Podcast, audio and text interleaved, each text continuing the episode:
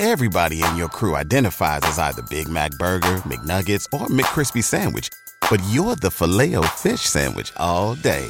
That crispy fish, that savory tartar sauce, that melty cheese, that pillowy bun. Yeah, you get it. Every time. And if you love the filet of fish, right now you can catch two of the classics you love for just $6. Limited time only. Price and participation may vary. Cannot be combined with any other offer. Single item at regular price. Ba-da-ba-ba-ba. Настоящая проблема человечества в том, что у нас пещерные эмоции, средневековые социальные институты и богоподобные технологии. Это сказал Эдвард Уилсон, ученый, дважды лауреат Пулицеровской премии. Он не дожил до сегодняшнего дня, чтобы увидеть, какой большой проблемой стало бесконтрольное развитие технологий и с чем столкнулось наше общество. Меня зовут Рома Нестер. Я профессор Высшей школы экономики и технологический предприниматель. И я буду вести для вас этот подкаст, который называется «Бремя технологий», где мы будем говорить про то, какие проблемы принесли в наш мир технологии. Я технологический предприниматель, а это значит, что мне грех жаловаться. Вообще-то я человек, который на этом неплохо заработал. В далеком 2012 году мы запустили с партнерами в Петербурге биржу данных. Это был бизнес, который мы копировали с американского рынка. Его идея была в том, чтобы обойти большое количество интернет-сервисов от Live Internet до банков, взять у них данные о пользователях Российской Федерации, сегментировать и продавать рекламодателям. Эта идея у нас не полетела. И должен заметить, тогда мы вообще не задумывались о том, должны ли мы спрашивать разрешение у этих пользователей. Пусть об этом думают компании, которые с ними работают. Так думали мы. Потом мы превратили наш бизнес в компанию по точному таргетингу на основе больших данных. Эта компания называется Сегмента. Мы построили мощнейшую систему, которая была целым произведением инженерного искусства за всего лишь 50 миллисекунд. За это время вы даже не успеете моргнуть. Система могла предсказывать, нажмете ли вы на баннер, перейдете ли вы на сайт рекламодателя, с какой вероятностью вы купите тот или иной товар. Для этого мы собирали данные больше чем с полутора миллионов сайтов с сотен тысяч приложений. Какой-то момент мы агрегировали данные по почти 80 миллионам жителей Российской Федерации. Нам удалось привлечь больше пяти сотен рекламодателей. Мы дошли до выручки в 1 миллиард рублей. Мы выигрывали международные премии, такие как «Канские львы». Мы взяли золото и серебро вместе со Сбером. А потом мы продали нашу компанию Сбербанку за десятки миллионов долларов. И это редкий пример такого технологического успеха. И вроде все шло хорошо. Но знаете, был момент, когда я задумался. И эта история стала моей личной. Это случилось в 2017 году на конференции Яндекса. Это была огромная конференция, на которой все представляли какие-то свои технологические продукты. Я вышел на сцену и рассказал про то, чем мы гордились. Мы научились брать данные банка и связывать их с поведением в интернете, а затем, используя все эти данные, предсказывать вероятность того, что человек купит тот или иной продукт. Я с гордостью рассказывал про рекламную кампанию, которую мы сделали для Макдоналдс. Помните, был в России такой бизнес, без всяких точек.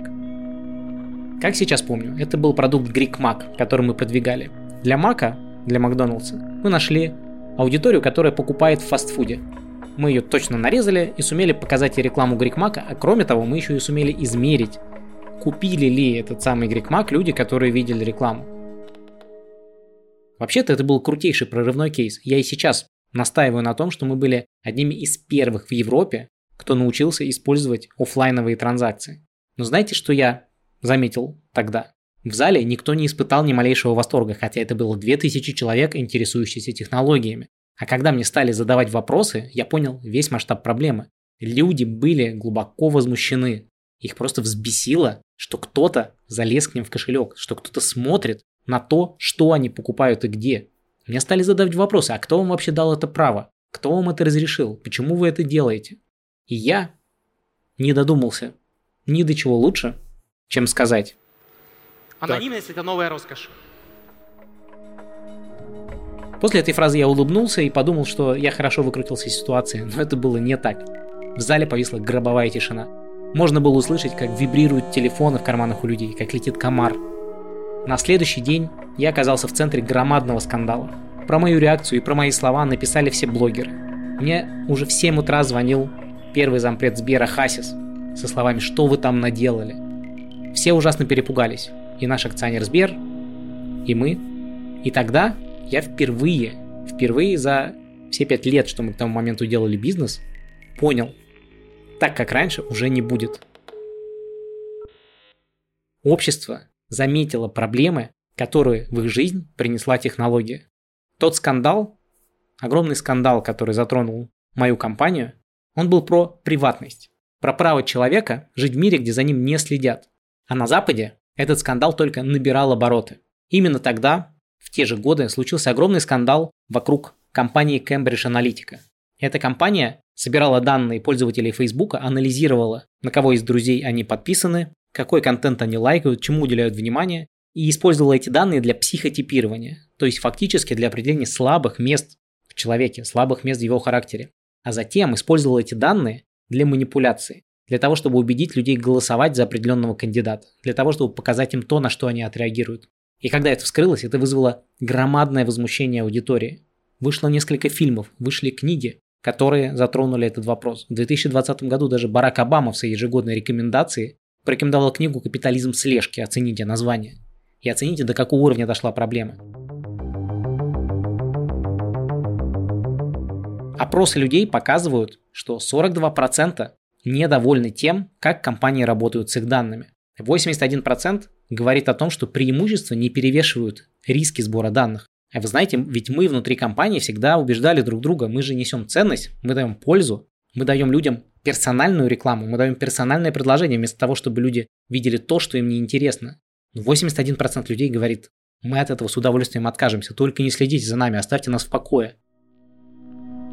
Опрос компании Tableau, это лидер визуализации данных, показал, что 48% пользователей не будут покупать у компании, если те не соблюдают их приватность. И речь здесь не про утечки данных, а речь про постоянную слежку, про использование данных для того, чтобы что-то еще допродать, что-то предложить. То есть люди начали менять даже свое коммерческое поведение, даже свое поведение потребителя, оглядываясь на приватность. Я смотрел на все эти цифры, я думал о том, что мы делали, я думал о том, спрашивали ли мы хоть раз разрешение у людей, думали ли мы вообще о том, какое влияние мы оказываем на общество, на личность. И я понял, что все, что мы делали, и все, что делали огромное количество наших коллег, талантливых инженеров, великолепных дейта-сайентистов, суперспособных разработчиков алгоритмов, мы все стали частью работы так называемых экстрактивных технологий. Что такое экстрактивные технологии? Это те технологии, которые добывают невосполнимый ресурс. А что, как правило, происходит в нашем мире, когда какой-то ресурс дает огромную пользу, но он конечен? Бизнес стремится добыть его весь, без остатка. Так вот, таким ресурсом в какой-то момент стало наше человеческое внимание. Задумайтесь, в среднем на 2022 год люди проводят 7 часов перед экраном. Это все время, которое можно использовать для продажи им чего-то, для вовлечения их в цифровые продукты, для того, чтобы они по уши оказались в какой-то из цифровых вселенных, которые создают и на которых зарабатывают большие компании. Это почти 40% времени бодрствования, а есть страны, где это даже 60%. Настолько много люди проводят перед экраном. SEO Microsoft Сатья Наделла сказал, в мире, где мощности компьютера безграничны, по-настоящему конечный и бесценный ресурс – это человеческое внимание. И он был совершенно прав. Такие люди, как я, как мои коллеги по компании, весь свой талант и весь свой интеллект направляли на то, чтобы создавать еще более совершенные технологии, которые могут это внимание привлечь, взломать, использовать. В 2009 году компания Apple внедрила push-уведомления. То есть то, что заставляет ваш телефон в кармане завибрировать и поднести его к глазам. В день средний смартфон получает 46 уведомлений. То есть наша жизнь стала разорванной между всеми этими уведомлениями. В среднем за день телефон проверяют 96 раз, это раз в 10 минут. И представьте себе, 16% американцев по одному из запросов проверяют его даже во время секса. Я надеюсь, что хотя бы наш подкаст вы слушаете в несколько более подходящем и спокойном месте. Все это придумали инженеры. Пуши, способы привлечь внимание, способы привлечь это максимально эффективно. Подумайте о том, например, как устроен Facebook и его уведомления. Оно красного цвета, оно появляется у вас на экране, и это сознательно выбранный инженерами цвет опасности. Это цвет, на который мы не можем отреагировать. Этот цвет мог быть любого другого цвета, но он сделан таким, чтобы вы еще больше минут, еще больше времени провели в этом приложении. И это только один из примеров того, что создают талантливые инженеры для того, чтобы забрать еще больше часов вашего внимания, вашего времени. Значительная вещь случилась, когда появились смартфоны. Они объединили больше полутора миллиардов людей. И это разрушило последнюю границу между нами и технологиями. Если раньше вы могли выключить компьютер, закрыть свой ноутбук, то теперь технология всегда с вами в кармане. Она всегда может оказаться перед вашими глазами. И это стало последней границей в борьбе за внимание человека, где мы, скорее всего, уже окончательно проигрываем. Время, которое люди проводят перед смартфоном, выросло с 3 часов 15 минут в день до 4 часов 15 минут. Коронавирус только усилил тенденцию к тому, что мы убегаем из реального времени и проводим время в экране. Люди возрастом от 18 до 24 лет и вовсе проверяют телефон в два раза чаще, чем взрослый человек. Казалось бы, что в этом плохого? Ну, смотрят и ладно, просто прикольная привычка. Кто-то раньше залипал перед телеком, кто-то слушал радио. Но теперь у нас есть смартфон. Какая разница? Дело в том, что у всего этого есть последствия, которые мы в полной мере еще не можем оценить. И мы только начали их изучать. И это одна из целей, которую я ставлю перед собой. Экстрактивные технологии несут однозначный вред здоровью. Те исследования, которые уже проведены, показывают, что у человека страдает качество сна из-за синего цвета, который идет от экрана смартфона. Ведь все мы засыпаем со смартфоном в руках. Большинство из нас первым делом делает что? Берет смартфон, подносит его к глазам. К этим привычкам не готов наш человеческий мозг. Все наши биоритмы, все как мы живем, не приспособлены к этому. Значительно ухудшается качество сна, а это в свою очередь ведет к огромным количествам проблем в когнитивной сфере. То, какое количество контента обрушивается на нас, с какой частотой, также очень сильно влияет на нас. 75% экранного контента просматривается менее чем за минуту. А в среднем переключение между разным контентом происходит каждые 19 секунд. Большое метаисследование, обозревшее почти 40 разных больших исследований, показало, что эти переключения несут просто разрушающий эффект для нашей памяти, она существенно ухудшается. Мозг не приспособлен к этому, он ломается под таким напором.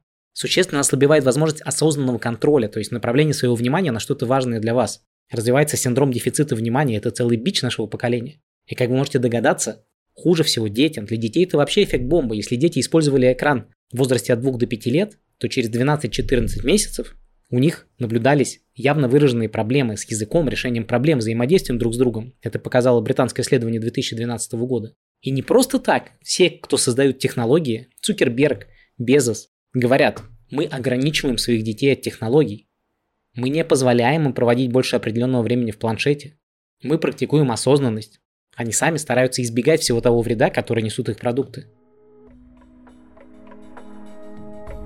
Но кроме всего прочего, еще и меняется общество, в нем возникает радикализация, поляризация мнений. Она была и раньше, не стоит все сваливать только на технологии. Но сегодня она во много раз усиливается нашей соединенностью, нашей подключенностью и алгоритмами. Резко рушатся наши прежние способы связи друг с другом. Даже опять же на уровне того же воспитания детей. Вы знали, что если мать проводит за телефоном больше двух минут подряд, то у маленького ребенка резко ухудшается настроение и социальное поведение. И мы до конца еще не представляем, как это все повлияет на его развитие. Еще нет достаточных данных. И это важная мысль. Мы не представляем тех последствий, которые нам дадут экстрактивные технологии, которые внедрились повсюду в нашу жизнь. Алгоритмы и данные – это оружие для этих технологий, зарабатывающих на вашем внимании, отбирающих у вас жизнь, которые создают тысячи талантливых инженеров. Эти технологии ищут слабости в нашем поведении. Они взламывают наш, как я обычно говорю, обезьяний мозг. Вот эта красная кнопка в Фейсбуке, невероятно интересный контент, который вам выбирает алгоритм, бесконечный скролл. Все это несет серьезнейший эффект, и нам важно изучить и понять, какой эффект он для нас дает. И речь не только про рекламу или цифровые продукты. Технологии входят в большую часть нашей жизни. Например, в правосудие. Здесь алгоритмы могут создавать неравенство. Однако, что важно помнить, технологии – это вещи, которые улучшают нашу жизнь. И они могут, наоборот, принести сюда честность. Подумайте о людях, которые получили несправедливый приговор. Алгоритмы могли спасти их, могли исправить ошибку. И здесь мы всегда должны помнить, что то, как мы мыслим про технологии, это всегда трейдов, такой размен между тем, какую пользу мы получаем и что мы должны ограничить. Нет ничего хуже, чем возмутиться и начать все запрещать. Как вы знаете, наши законодатели часто идут именно таким путем. Я часто спрашиваю моих студентов, нужно ли делиться, нужно ли разрешать передавать медицинские данные. И почти все они говорят нет. И тогда я спрашиваю их, а представьте, если бы мы могли делиться объемом медицинских данных, если бы мы могли бы учить на них нейросети, это помогло бы ставить более точный диагноз, а это спасенные жизни.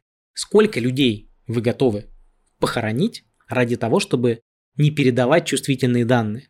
Это сложнейшие моральные вопросы. И на все эти трейдофы мы должны смотреть с позиции разработчиков технологий, которые пытаются принести какую-то пользу со стороны регуляторов и общества, и со стороны философов. И в нашем подкасте мы будем стараться смотреть на все вопросы именно так. Технологии также применяются, например, в найме и увольнении людей. Это огромная отрасль. Вспомним скандал, который был не так давно, когда компания Xolo увольняла людей на основании алгоритма, который оценил их активность. Никому не хочется оказаться внутри черного зеркала, но с другой стороны, никому и не хочется быть среди отстающих компаний, которые не используют новые технологии. А подумайте про умный дом. Это огромное количество устройств, которые могут значительно сделать вашу жизнь лучше, но которые могут к тому же, как та же Алекса, обучаться на ваших разговорах, получать ту информацию, которую вы не готовы делиться. Когда я стал задумываться над всем этим, я схватился за голову. Столько лет потрачено на то, чтобы создавать технологии вообще без оглядки на то, какими будут последствия. И сейчас то время, когда мы должны думать об этих последствиях. Я как будто проснулся. И мне, знаете, захотелось разбудить других, что ли. Мы как-то проводили мероприятие в Клабхаусе для аналитиков, где мы обсуждали всякие штуки, которые помогают лучше анализировать данные. И я завел тему как раз про этику технологий. Должны ли аналитики думать о том, какие последствия несет их работа? Вы не представляете, какой мощный отклик это вызвало. Я вообще не ожидал. Люди стали задумываться. И поэтому, кстати, в нашем подкасте у нас будут гости, как раз те, кто разрабатывают разные технологии. Например, технологии видеонаблюдения. Ведь, с одной стороны, алгоритм, который максимально увеличивает точность распознавания лица, это очень хорошо, он спасет жизни. А с другой стороны, он может стать таким ограничителем свободы для людей, который невозможно было раньше представить. Я сам курирую магистратуру в высшей школе экономики, где мы учим профессионалов работать с данными, использовать их для бизнеса. И теперь его обязательной частью является мой собственный курс про дата-этику и про этику применения цифровых технологий. И я надеюсь, что это поможет выпускать осознанных людей, которые будут понимать, ради чего они собирают и анализируют данные. И напоследок я хочу процитировать вам Уильяма Джеймса. Это американский философ, который сказал, «Мы должны задуматься о том, что когда мы достигнем конца наших дней, наш жизненный опыт будет равен тому, на что мы обратили внимание, осознанно или неосознанно. Берегите свое внимание, думайте о том, что действительно важно в вашей жизни. А мы с вами увидимся снова на подкасте «Время технологий». Это Рома Нестер. До новых встреч!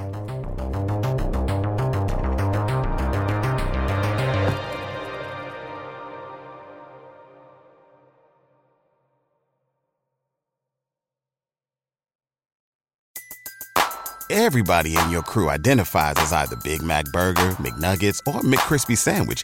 But you're the filet fish Sandwich all day. That crispy fish, that savory tartar sauce, that melty cheese, that pillowy bun.